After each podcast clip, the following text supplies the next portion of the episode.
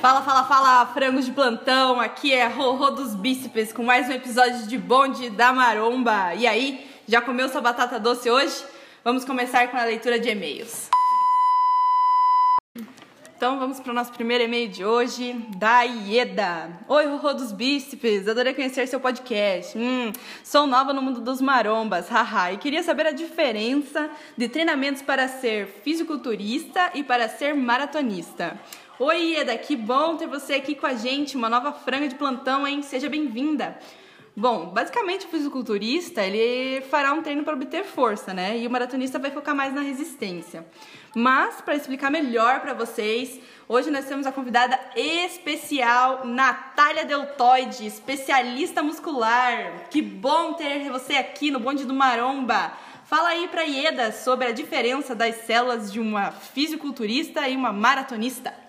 Oi, oi, pessoal! Oi, Rorô dos Bíceps. Para mim é um prazer estar aqui, ser convidada do Bonde da Maromba. Gente, eu vou trazer uma explicação mais teórica para vocês, explanando o que, que acontece nos tipos musculares de quem é fisiculturista e de quem faz maratona.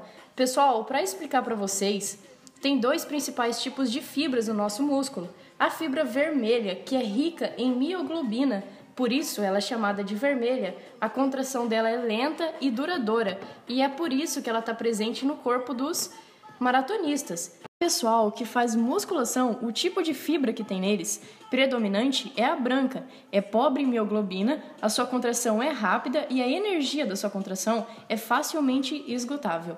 Pessoal, Aliás, aproveitando a deixa aqui, falando sobre os músculos, eu farei, farei para vocês uma explanação teórica sobre os tipos de músculos que nós temos e para que eles servem. O tipo de tecido que nós temos no nosso corpo, o principal é o tecido muscular estriado esquelético. Ele possui células alongadas, com estriações transversais, e a sua contração é rápida, vigorosa e voluntária.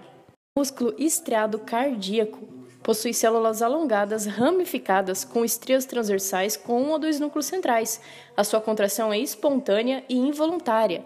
Involuntária porque é um músculo que está presente no nosso coração, chamado também de miocárdio. O último tipo de músculo que nós temos no nosso organismo é o músculo liso, que possui células fusiformes em forma de uma bola de futebol americano, sem estriações transversais e com núcleo central. A sua contração é lenta e também é involuntária. Ah, sim, Natália Deltoide. Esse não é o músculo que a gente usa quando a gente faz digestão?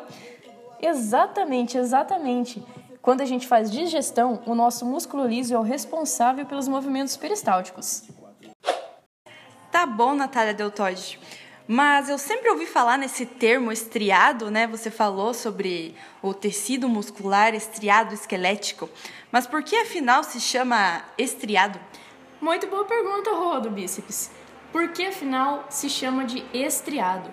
Porque nele possuem arranjos longitudinais de miofibrilas. E o que são essas miofibrilas? É como se a fibra fosse um pacote de canudos e as miofibrilas fossem os canudos rearranjados dentro dessa fibra.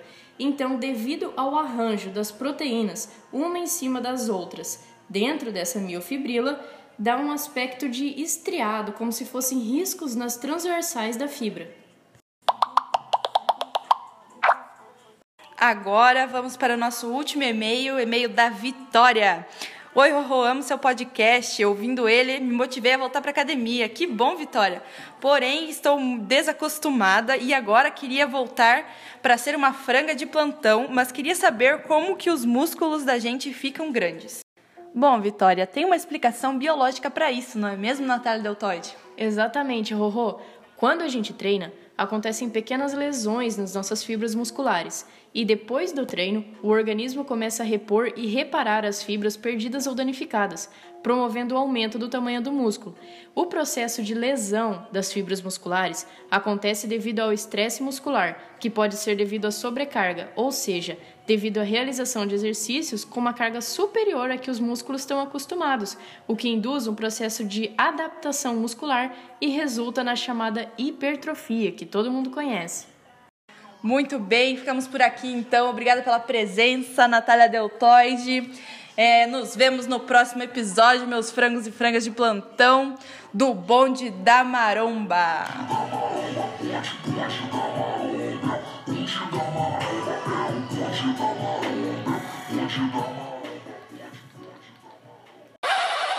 Então aqui fica os nossos erros do processo do podcast.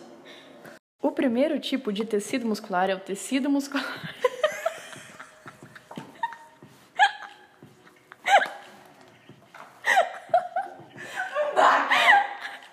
Ai, bonde da estrunda. Não, sério, olha, olha o começo. Muito bem, obrigada pela presença, Natália Deltoide. Até o próximo episódio, meus frangos e meus frangos. Bem, obrigada pela presença, Natália Deltoide. Vamos ficando aqui mais um episódio do Bonde do Maromba. Até a próxima, meus frangos e minhas frangas de plantão. Para o pessoal que faz musculação, o tipo de fibra presente neles é a branca. Ele é pobre em mioglobina. Nossa, cara.